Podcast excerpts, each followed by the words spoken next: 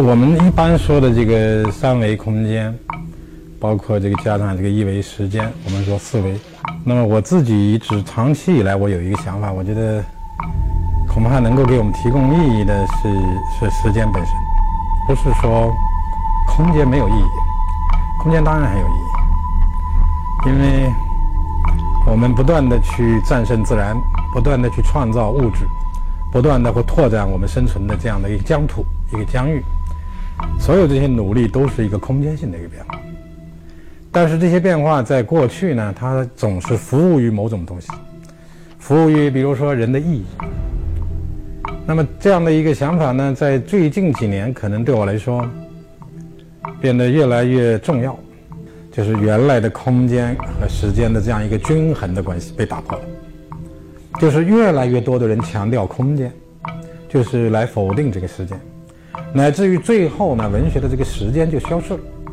电影胶片上是没有时间的，它一个个的空格里面拍的都是照片，它通过摄影放映机的这个运动，然后使那些图使那些画面一个个的组集在一起，造成了一种时间在流动的假象。电影的原理就是这样，实际上它拍的是一格一格的照片。那么小说能不能这么做呢？小说也在这么做。就是在最近几年变得比较重要，有没有什么契机？那么最近几年呢，我开始比较多的把自己的研究呢，就是这样的一个形式主义研究呢，更多的跟社会史和历史联系起来。比如说，我前不久写了一部书，我自己觉得反响还可以，我自己觉得也写的比较满意的一部书，就是关于《金瓶梅》和十六世纪中国社会。就是像这样一本书，我在我在研究的时候就讨论一个问题，就是《金瓶梅》这个小说它怎到底怎么产生的？那么这这个当中也是我的一个很长时间的一个困惑，就是说中国的色情文学为什么会在十六世纪爆发？它不是在之前，也不是在之后，为什么在明朝的中期以后突然出现那么一个对于色情文学的一个一个一个爆炸性的一个增长？当然，我然后就去研究西方，我发现西方基本上也差不多，西方比中国晚，比中国晚个两百年。比如说，到了法国大革命的时候，你会发现那些法国大革命的所有的那些革命者，几乎所有的全是色情文学的作家。那这是为什么？那么一个一个重要的社会思潮，一个文学作品的出现，它背后必然有社会的这种大的变化。就为了大家能更方便理解哈，可不可以举一个对比的例子？比如，比如某一个小说里面或者某一部作品当中，它是怎么样去表现的？然后现在的作品当中。他在某一个人的某一部作品当中，他又是怎么表现的？这样可能大家理解起来会更更有这个更具体一些。很久很久以前，是吧？一般呢，我们讲故事都这么讲：从前，或者二十年前，或者那个时候，那全是这么开始的。可是现在的很多小说，比如说海明威的小说，就已经有很大的变化。海明威的小说刚开头会出现“现在”这个句子，现在，他就带入一个现实性的一个时间里边。现在我们正坐在一个什么地方？他上来不跟你交代我是谁。比如说海明威在《上中嗯为谁而鸣》嗯小说的开头，他就是说这个我坐在这山坡上，山坡不大，这个人哪来的？他是他是干嘛的？是好人坏人不知道。他看见山下有一个大的一个河流，河流旁边有个锯木厂。呃，你比如说罗伯格利叶，罗伯格利叶写小说，他全是空间性的，上来就是说这个人走到了阴影下面。树木是什么样子？他描写的就是这些东西，没人的，没有故事的。那么这种变化呢，就是我刚才举的这个例子，可能也不是特别的贴合啊。呃，这个文学里面这样的例子非常多，就就发现什么呢？就是说现在的小说上来就是空间，过去的小说是有时间的。这个时间当中还涉及到一个变化，比如说我们过去在阅读也好，创作也好，在欣赏一个故事也好。他对时间是有充分的耐心的。比如说，传统故事里边，两个人要谈恋爱，那可不是容易一件容易的事情。就两个人首先要遇到，遇到之后两人有好感，好感之后要尝试，尝试完了里面有无数的波折。所以中国人过去说这个，把中国的那种传统戏曲会用一句话说叫“私定终身后花园”，是吧？落难弟子中状元，它是一个一个结构，一定是在花园里私定终身，是遇到了。然后父母不同意，是吧？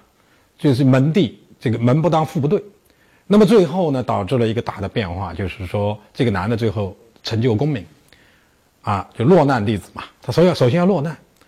那么我觉得在传统小说里边，一个人要遇到一个女的，一个男的，一个女的，然后这个这个谈恋爱，你且且且且等了，你你不知道他什么时候能谈上，谈上差不多小说就结束了。那么这样一种做法的话呢，那是当然里面还涉及到各种各样的偶然性在里边，戏剧性在里边。当代小说绝不这么写。当代小说，你比如昆德拉的小说，他他那个那个生命中不能承受之轻，他说他跟他跟特丽莎第一句话是在哪个哪个地方某站台上，就是遇见的。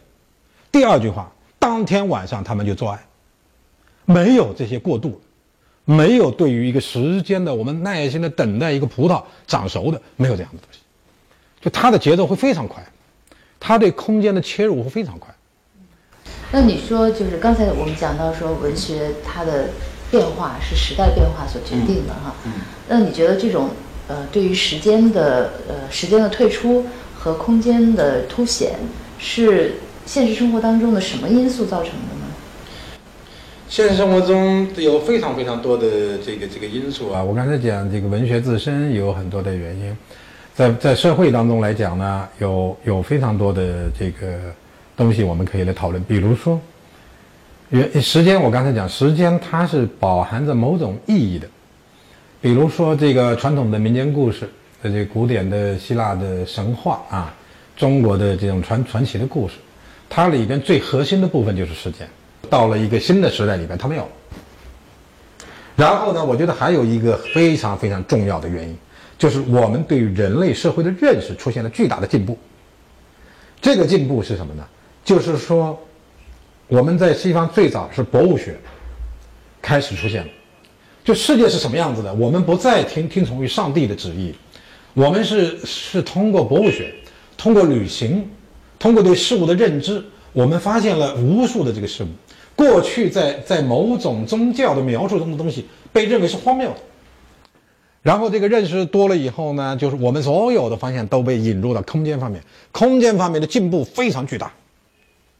我们先是从地球，然后是海洋，然后是天空，然后是外太空，所有的探索都在进行，然后对人体自身的基因、所有的细胞这方面的分析也也也在也在进行。可是唯独有一个东西，它永远没有办法提供。就意义是什么？就是我这个个体存在的意义到底是什么？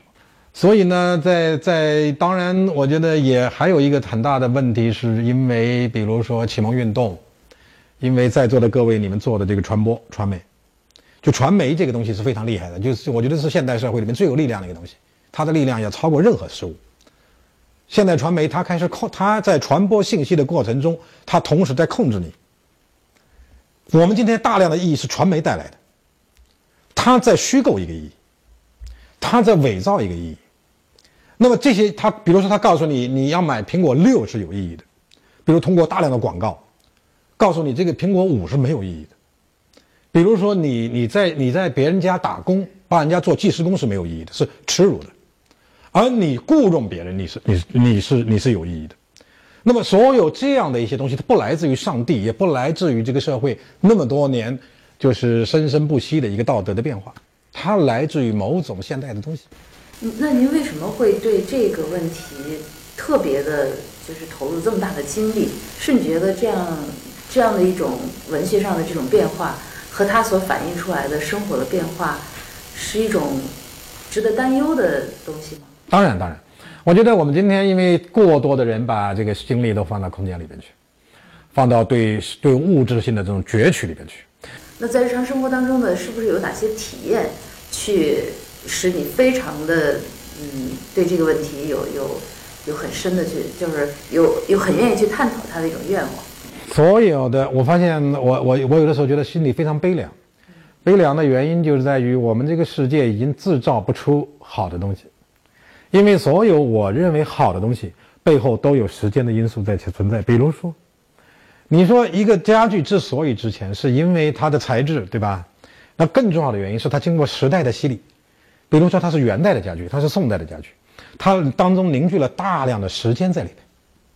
比如说，过去一个工匠，他在打一个桌子的时候，他手工，为什么纯手工东西贵？就因为它耗费的单元时间是非常之漫长的。他在织一个衣服。我们在卡夫卡小说里面经常举这个例子，就是就是小说实际上也是编织，有经线有纬线，它有的是时间。过去中国的古人那些人写书的人，为什么那些书就都成为伟大的作品？《红楼梦》，这个作家一辈子只写一本书，他要批阅诗在正三五次，他背后是一个巨大的耐心，他跟这个他的生产的这个物品之间，跟他的创作之间的构成一种非常非常重要的关系。可是，在今天我们全部是即用即弃的东西，你需要你马上把它造出来，你时间你如果慢那是不行的。所以我就想起本雅明当年说的那个那个概念，就是说，呃，过去人磨一块玉，那个玉就在时间当中，它被磨得玲珑剔透。他在讲故事的人这个非常重要的一篇文章里面，他说到这个东西，就过去的人非常有耐心。这个工匠，所有这些东西呢，在现代社会里面都被一种现代的叫做这种集成电路啊，或者我们现在有 3D 打印啊。我们现在有大量的这种这种叫做模具啊，这当然现在都是就数控机床是吧？那生产什么东西都快的不得了。那么你说那个生产蔬菜也是，你说这个蔬菜不好吃，它唯一的原因就是它生长时间太短了嘛。你说这个米不好吃，你想好的米它一定是生长期很长的，这个背后有这么一个时间在里面。所以为什么我们今天社会这个社会里面充满了这个文化也好，日常生活里面充满了垃圾？充满了文化垃圾，充满了物质性的垃圾。有些东西根本用不了几年，你就扔了。越来越多的垃圾没法处理。这个背后有一个大的问题，我觉得我们今天还是还是一个是没有解决，第二个是对我们今天的很多的读者和和个人来说，我们很多人甚至都没有意识到这个问题。但这个问题在欧洲出现，实际上已经好几百年了。比如卡夫卡也原来就就说过一句名言，他就说过，他说人类的堕落。只有一个原因，就是失去耐性。那您能不能给我描述一个典型的活在空间里的一个人的状态，和一个典型的活在时间里边的一个人的状态，让我们来对比一下，为什么活在这个空间里边的人就是没有意义的，活在时间里边的人就是有意义？也不一定。我觉得不是说活着，我觉得我自己的一个比较比较那个的看法，我不我并不主张一个人永远活在时间里面，空间不重要，我不是这样的。我觉得就像当年的那个小说一样，它的空间和时间的构成一个比例，构成一个恰当的比例。那么这是我认为最好的一个一个一个东西。我也喜欢空间，不是说我不喜欢空间。那么如如果说你要叫我举一个例子，说一个人他大部分时间活在时间里边的这个例子，我可以举一个，比如说西藏的喇嘛，你知道吗？我到我到纳木错去啊，跟我爱人我们去去纳木错玩那个湖边，吃了一惊，去了一个山洞，那个山洞里边有一个喇嘛。他从来没出过那个洞，他在洞里待待了二十年。他跟他的神，跟他的这个这个这个这个这个佛陀待在一起。啊，那么那么他他不需要空间的，他外面的世界对他没没意义。这是一种这极端的方，这个这个方式我是不能认同的。我觉得这个这个意义，他当然他每天都在思考意义，他他意义太多了，可是他没有空间。可是反过来说，我们今天的人是什么呢？我们今天的人是都在空间里面，他从来不考虑那个意义，从来不沉思，从来不想我是干嘛的，我要不要实现，就是很很少有人去考虑真正的意义。上次我讲到这个这个曹雪芹说这个身后有余忘缩手，眼前无路想回头。啊，就是说你只有到了眼前无路的时候，你才会回过头去向后看。我们现在都在往前看，都在看看我可以拿什么，因为这个世界堆满了这个都全是空间嘛，堆满了各种各样的礼品，你可以拿来享受嘛，对不对？但是我们很少向后看，就看看后面，就是这个这个有意义吗？我真的是需要这些东西吗？我需要这些东西是被教唆的吗？是被文化规定的吗？谁告诉我这些东西非要不可？我已经吃饱了饭，穿了很好的衣服，为什么我要去买苹果六、苹果七？这个东西是谁告诉我们的？这个文化的意识形态是怎么形成的？如果一个人有了这样的反省力，我觉得就很了不起了。我这个讲座其实的目的也在这里，不是说重新回到时间，那么你空间就不要了，不这个意思，而是要反省这个新的东西的背后是市场的一个一个加速度的膨胀造成的。全世界都是如此，那么这样一来，它这个空间就就就变得非常非常的宽阔了。有没有让你觉得特别痛心疾首的那种那种，就是感觉到，嗯，就是你刚才讲的这种这种状态哈，实在是觉得很难忍受的，就是怎么去抵御也抵御不了的这种空间的诱惑。就你个人的生活，或者你看到的你周边的，呃，比如你的孩子或者你的学生。假如有一个人得了癌症，那么医生告诉他你的生命只有两个月了，这个人还会去赚钱吗？他在这个剩下的两个月里面还能挣钱，或者还有一天，你还有一天你就要死了，这一天他会用来赚钱吗？他一定不会用来赚钱，他一定会赶紧来安排他最有意义的事情。那么这个时候出现了一个问题：什么是有意义的东西？可是我们在日常生活里面，我们是不思考的，我们就把赚钱，把考取清华大学，把去哈佛，对吧？把所有的成功的都当成你最重要的目标。所以这是这是曹雪芹说这个这个眼前无路想回头，就你没有路可走的时候，你才会反思嘛。那这个太悲剧了，是不是？所以所以我觉得所有这些东西，我不是要取消空间，而是要我们重新来考虑时间和空间的关系。可能。嗯就就当他在，因为你说的就是他他在正在这个空间里切割里边迷醉的时候，如果没有一些特别清晰的东西刺激的话，可能他这种迷醉也很难被切断。所以我是希望能够，呃，怎么样把这种就是迷醉在空间里面的状态，能够用什么样的一个一个一种什么更清晰的图景来把它召唤出来？有没有可能是这样的一个？就我们讲到一些这样的东西。我觉得我们在强调某个东西的时候，比如我今天在强调时间，我只不过是一种强调而已，我并不是要取消掉空间的意义。那么，那么我就觉得是必须在一个关系当中，来发来，来这个表述你的立场，这是我多年来坚持的。这个搞学术研究，它不是一个翻个翻烧饼，翻烧饼是什么呢？把这面烤焦了，再翻过来烤，是吧？别人所有正的东西，我都给他反一下，那这个就没意义了嘛。那就过去人家说空间重要，你说啊，那空间不重要，时间重要，那可是所有空间这个都垃圾，那不对的。空间我们也需要，但是我觉得这个时空关系的比例发生变化，这个变化它是有原因的。我告诉告诉我的听众，它的原因是什么？那么对于一个社会来说，这个也也在发生这样的变化，而这个变化一直延续到今天，不仅没有停止，而且它加重了。这个加重对我们每个人意味着什么？我最多讲到这个地方。不能再往下讲，再往下讲的话，你你就在教唆了啊啊！而且我也不能确定我讲的就对的。就如果你觉得，如果按照目前的这种状态哈，就倘若说就是我们其实是呃希望踩一踩刹车的这个意思是吧？它已经是严严重到很很就已经是非常严重的这种程度了，然后踩踩刹车，让大家促使大家去反省，往回看一下。那倘若这个刹车不不踩的话，它会。再发展下去，或者没有人去提醒大家反省的话，会有什么严重的后果发生吗？对啊，雾霾不就是这样一个一个事情吗？但如果说我这个雾霾这个问题，就空气污染的问题，我跟我的朋友们差不多是在二十到三十年前就提出来的问题，就是说我不是自自自夸啊，就是我们这些敏感的人，就是稍微这个比较脆弱的人，敏感的人就是脆弱的人，就是没用，就老是空气变化一下，你就会觉得觉得很压抑很难受。差不多二十多年前就开始提出，提出来就开始小说里面就开始出现这种意象，然后大家去讨论会里面就会谈这些问题，但是社会的公众是不接受的。但是到今天，你你发现了没有？我们这些人都可以回去睡大觉了，因为今天大部分的公众都认为雾霾是很可怕的，是不能忍受的，是马上要把它弄掉的。那么也就是这个就是回答你的问题，就是什么呢？就当这个空间性的东西它发展到一定程度，这个煤啊、燃煤啊，你这个这个这个热量啊。到了一定程度，大家谁都不能忍受了，这个时候会要寻求改变。社会就是这样的，他有的时候他会付出相当的代价，因为人是一个一个一个惰性的动物。他他只要能挣钱，他能够顺顺他他他且不管了。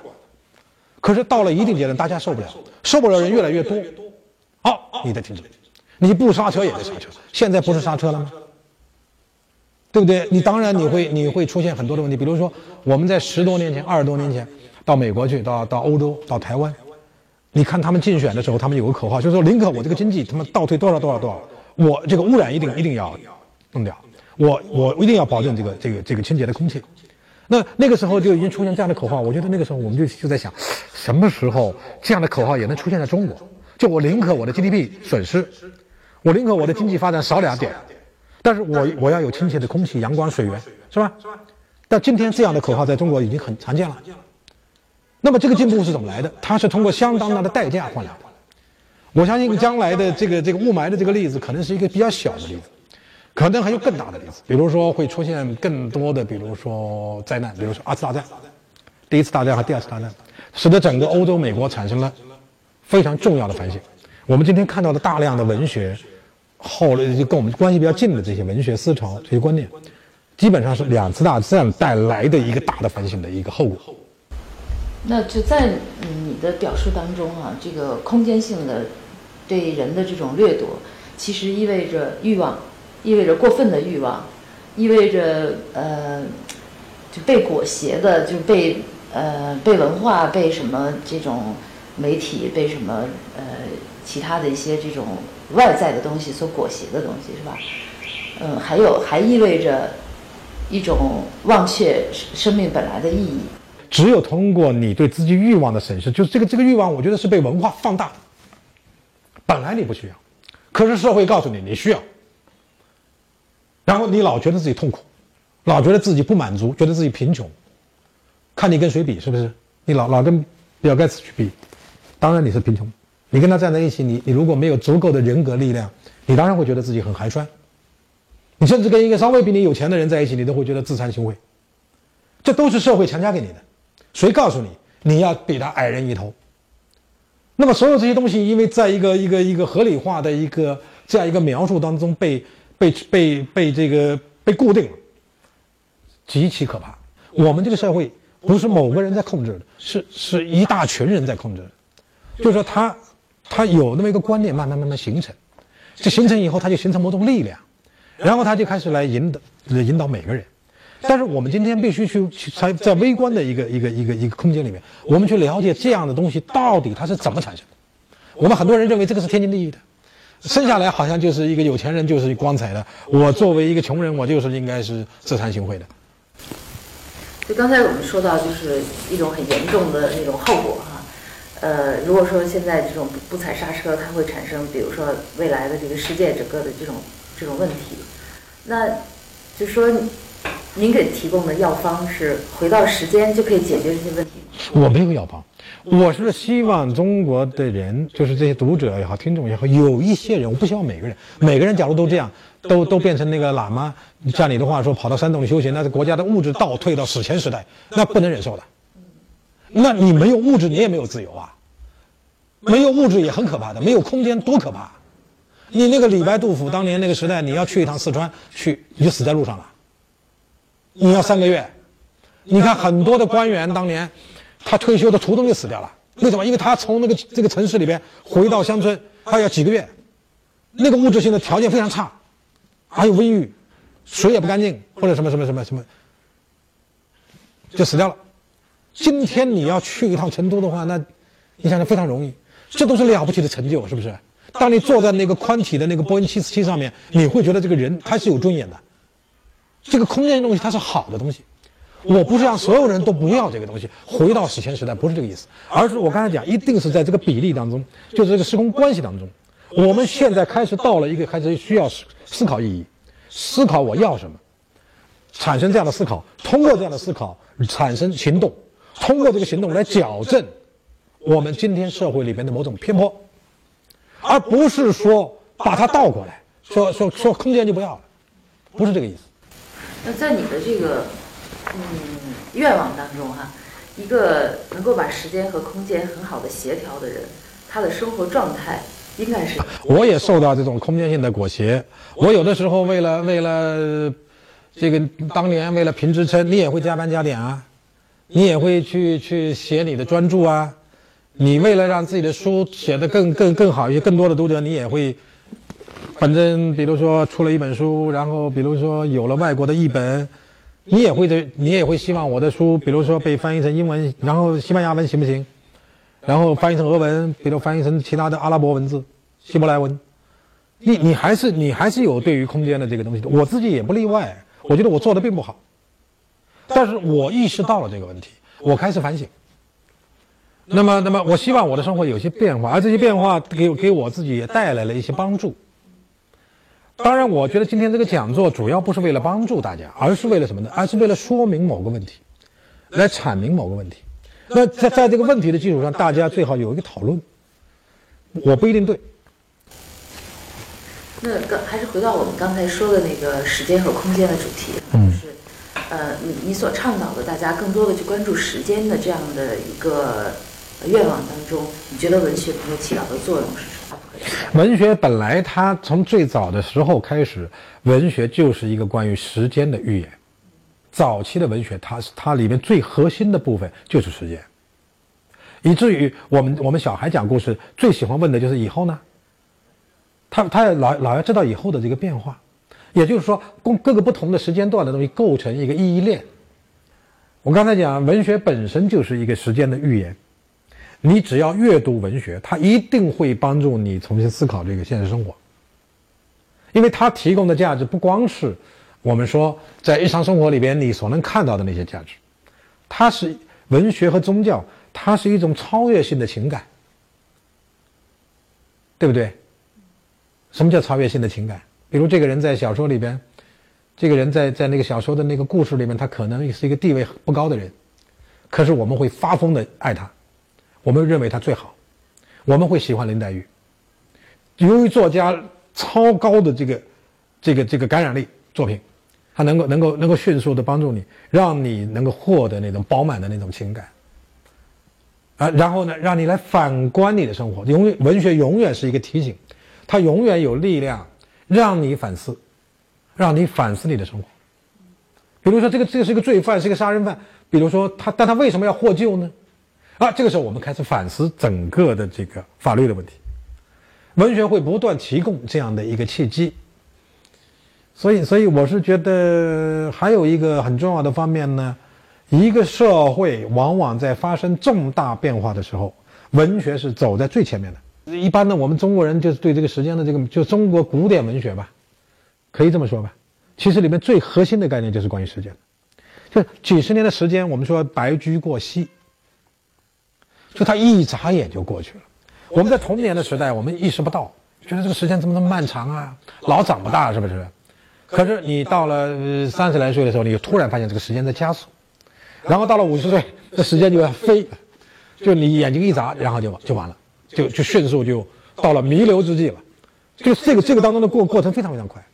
然后一个稍微聪明一点的人，马上会觉得这里面蕴含着一个可怕的东西。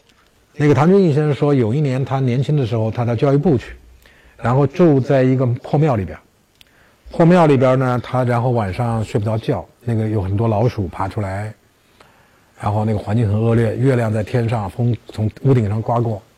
那么一个凄冷的一个夜晚，他突然想到一个我们觉得就是一个吃饱了饭没事干的问题，就就是很虚幻的问题，说若干年以后。我在哪？我老婆在哪？我孩子在哪？我父母在哪？那么这么说起来，我们这个家庭这么多的亲人聚到一起，好比就是从各个地方来到这个地方开个会。那么开个会之后，这个会要散的。那么这个会一散，就各去各的地方了。所以三春过后诸方尽，个人续任各自门。这是《红楼梦》里面说的很清楚的一个事情。那么，那么问题是，这个、这个、这个这样一个比喻的话，它就会突然扎入你的内心，是吧？你会觉得这个时间变得多么奇妙。就是说，他在一个时间段里面，你们是夫妻，你们是母子，你们是是是是朋友；在另外一个时间段里面，你们都不存在了；而在另外一个段里面，你存在，他不存在。这个时间很奇妙。所以唐君毅先生突然就说：“哦，原来这个人生。”它不是一个不善的演绎，它就是开会啊。所以你看那个那个《桃花扇》里边说，说这个时间说的多么的可怕，说眼见你起朱楼，看到你发了财，盖房子，把楼把那个楼房盖起来，眼见你起朱楼，眼见你宴宾客，看见你请请客了，眼见你楼瘫了，你的楼成为废墟，上面狐狸他妈的老鼠乱爬。三个眼看一声交代了，这是时间的迅速，是吧？中国的文史里面这样的东西太多了。托尔斯泰说的：“你不管你是马云，还是某某某王石，还是某某某？转瞬之间，你会变成一个时间节点上的一个可怜的人。你今天你觉得很风光，但是你不风光的时间，其这个将要到来，这个这个时间很快。但是我们有的时候，就当我们处在某种这个这个这个成功的时候，我们觉得我们可以，我们是个君王，我们可以征服一切。他不考虑这些东西。当然，你有没有这样的是关于时间的情怀？你对人的态度，甚至你对草木的态度都不一样。你你你的修养，你你待人接物不一样。